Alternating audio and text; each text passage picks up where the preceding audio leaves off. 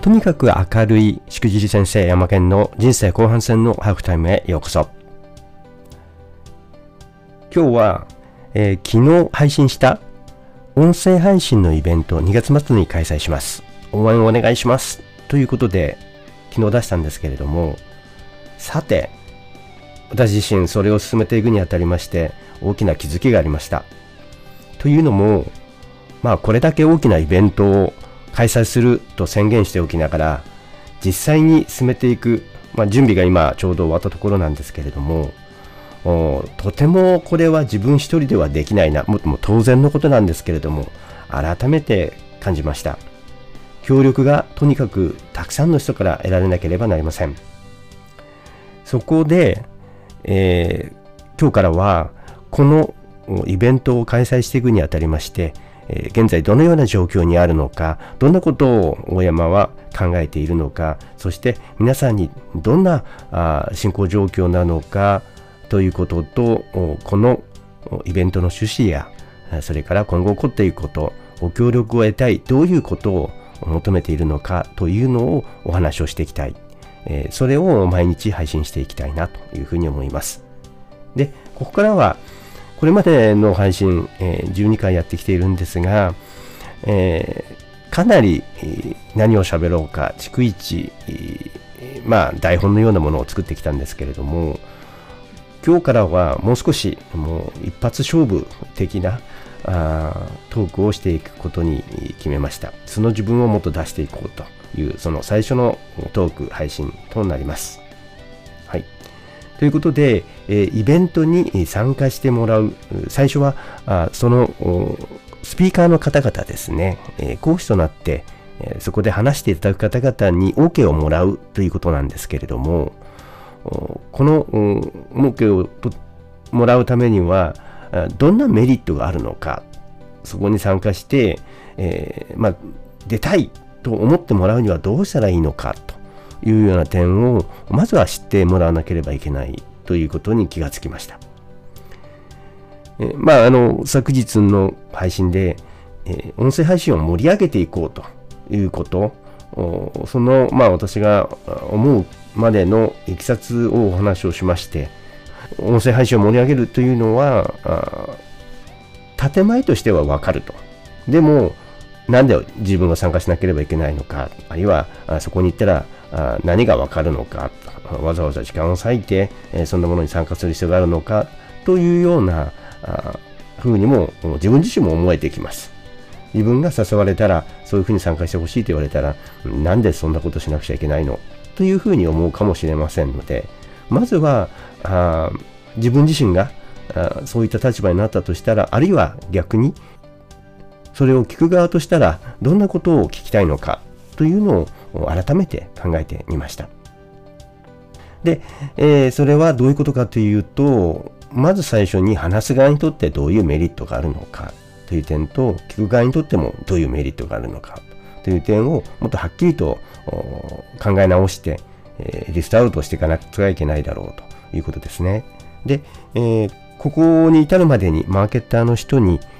何度か相談をしてきていますが、あこのイベントのメリットが見えてこないと。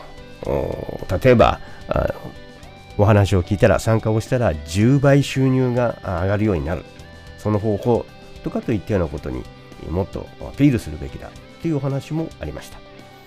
確かにその通りで、えー、この音声配信というのを始めてみて何かが10倍変わったとか、あるいは何かが劇的に変わったということを、まあ、それくらいの大きなメリットがなければ、聞く側も、あるいは話す側にとっても何か大きなインパクトを与えることができなかった、できないだろうというふうにも思います。また、まあ、私の一つの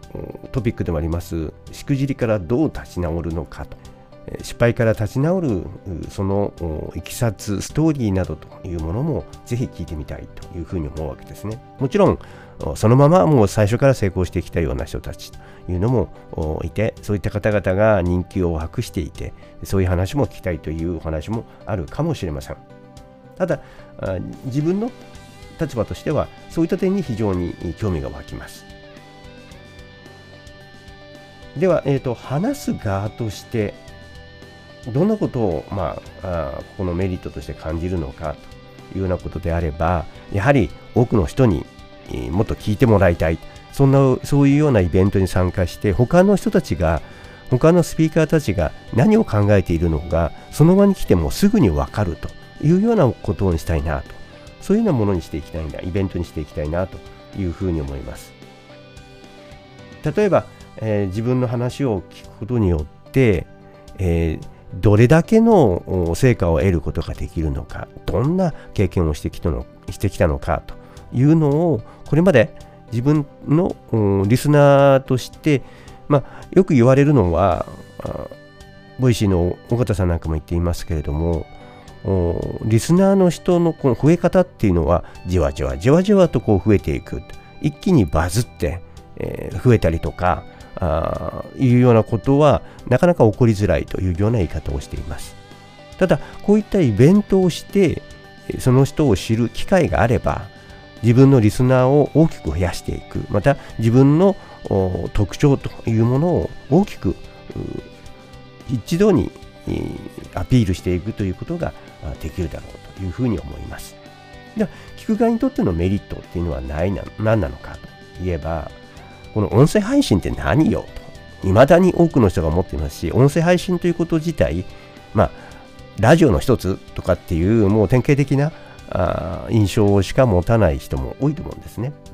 で、この音声配信のいいところってどういうことなのか。このスピーカーとなって話していただく方っていうのは、まあ、まあ、私自身もよくよく、うん、実際やってみて、始めてみて思うんですけれども、このお話をしている方々っていうのは、多くの人がそうだと思うんですけれども、自分自身も音声配信というものに続婚で、いろんな人の話を聞く、あるいはこの人はというその配信をしている人のお話をもう毎日のように習慣としてもうあの聞くというようなことがもうできていて聞く側としてのリスナーとしても非常に大きな存在となっている。自分自身がもうリスナーとなっている。ということだと思うんですね。でであるからこそ話す側としては聞くことによる音声配信を聞くことによるメリットというのは非常に強く訴えられるんじゃないかなというふうに思います。また、これを聞く側の人にとってみても、そういうような聞き方もあったのか、音声配信っていうのはそんなメリットがあるのか。というのを伝えられると思うんですね。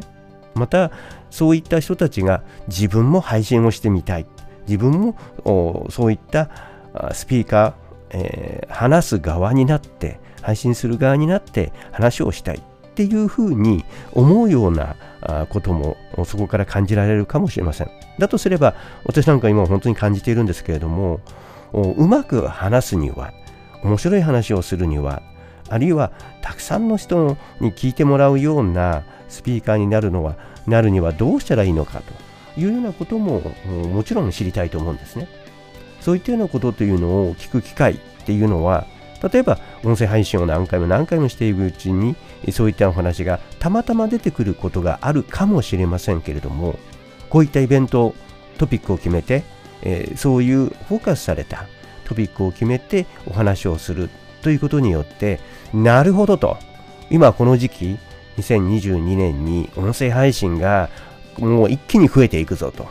2021年はクラブハウスもあって、えー、音声配信が認められて十分にあの認知されてきたよねという話ではありますが2022年はそこから一気に盛り上げていこうと。多くの人が参加してくるもうキャズムと呼ばれるような成長の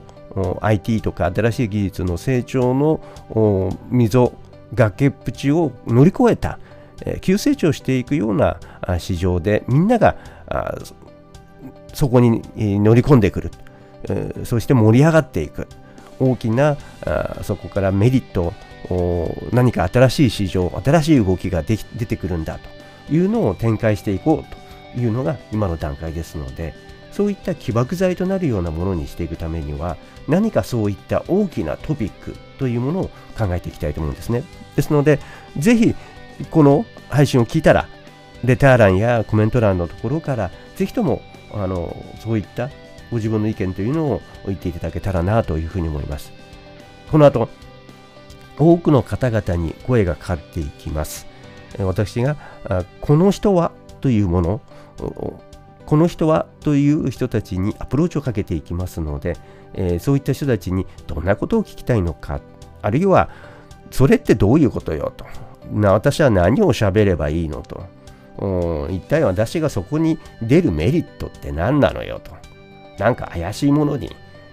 込もうとしてるんじゃないのと。いったような疑問もたくさん湧いているかもしれませんので、どんどんとその辺の質問など寄せていただけたらなというふうに思います。はい。それでは、えー、今日の配信はここまでです。えー、私自身も喋りながら いろんなことを考える。こういったような配信の仕方っていうのは今回初めてでしたけれども、皆さんにうまく届いていましたでしょうかはい、いろいろとコメントをいただけたらと思います。はい。えー、とにかく明るいしくじり先生、山県がお届けした人生後半戦のハーフタイムでした。明日もよろしくお願いします。